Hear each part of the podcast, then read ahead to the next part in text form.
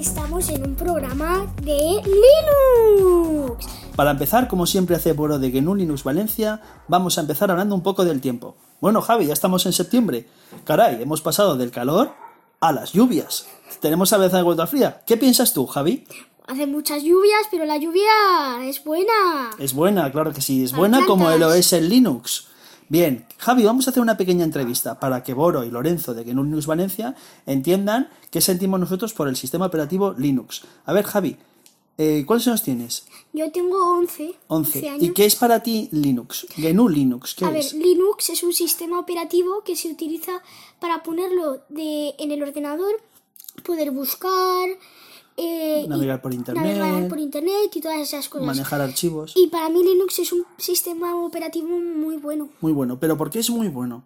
Porque es libre y gratuito. Es decir, que tú puedes descargarlo tranquilamente desde de internet sin pagar nada a nadie e incluso mejorarlo y aportar los cambios a la comunidad. Y compartir tu trabajo con los demás y cada vez tener un sistema operativo mejor. Papá está muy agradecido al sistema operativo GNU Linux, en este caso Debian, porque gracias a Debian, que es la distribución que yo utilizo, en este caso Debian 9, papá puede tener un trabajo una oficina y dar mucho servicio a los clientes, no solo en mi propio ordenador, sino además En varios. en los servidores que papá monta para que la gente pueda tener páginas web, correo electrónico. Y en varios ordenadores.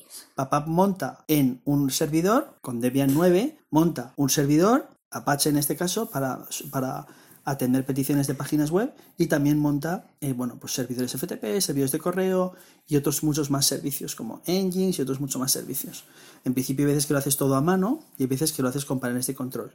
Vale, eh, este mensaje es para Boro Y Lorenzo. y Lorenzo para dar las gracias porque estamos muy agradecidos de su podcast porque lo podemos oír cuando queramos y no es como la radio.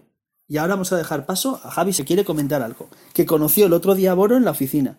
Que por cierto, Boro, estamos muy agradecidos de que nos hayas ayudado con la limpieza ecológica de ordenadores. Tuvimos, yo personalmente tuve mucha pena al tirar todos los ordenadores a la basura, pero ya no me cabían Ecoparque. ecoparque, pero ya no podía más en la oficina con tanto trasto. Y reciclé lo buenamente que pude. Además, también me siento con conciencia tranquila porque prácticamente los ordenadores esos no era prácticamente ninguno mío. Vamos a dar paso a Javi. Cuéntame cómo empezó el colegio, Javi. Vale, el colegio ha empezado muy bien. Lo que he aprendido hoy en el colegio han sido muchas cosas, pero lo que he aprendido hoy sobre mi padre, que me ha dicho, eh, es que la diferencia entre el, post, entre el podcast y, la, radio. Explícalo, por favor, Javi. Vale, Para todos los vale. oyentes. La radio es, es eh, que, lo pu- que solo lo puede oír Hay un programa que hace una persona un a una hora concreta. A una hora concreta. Y si Y no, si no estás, escuchas a esa hora concreta, ya no lo puedes oír más. En cambio, el podcast puedes oírlo cuando tú quieras. como es el caso de el programa de Boro y Boro y Lorenzo. Lorenzo, que se llaman del grupo GNU Linux Valencia, que son para mí unas personas que he conocido y que son, espero que muy grandes amigos para toda la vida y puedo hacer muchas cosas con ellos. Vale, cuéntanos más cosas, Javi, sobre tu vida en general. ¿Has elegido este año robótica o patinaje? Al final, ¿qué vas a elegir? Patinaje. ¿Por qué no eliges robótica?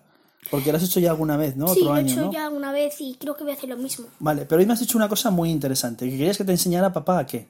A programar. a programar. Pues bien, hay un lenguaje de programación que es muy bueno para niños, que se llama Scratch, que es así con dibujos, para Sí, que aprender lo que son gatito. las variables, los Sí, bucles me lo han tal. enseñado. Pues ese sería el primer programa. Ese sería interesante. Lo que pasa es que es un programa, es un lenguaje de programación muy orientado, como si dijésemos al evento. No es tanto de secuencialmente línea por línea y tal. Entonces papá te va a enseñar a programar mejor en Python, que te gustará más el Python. Pero es que primero tengo que empezar el otro. Bueno, pues sí, empezamos primero con Scratch.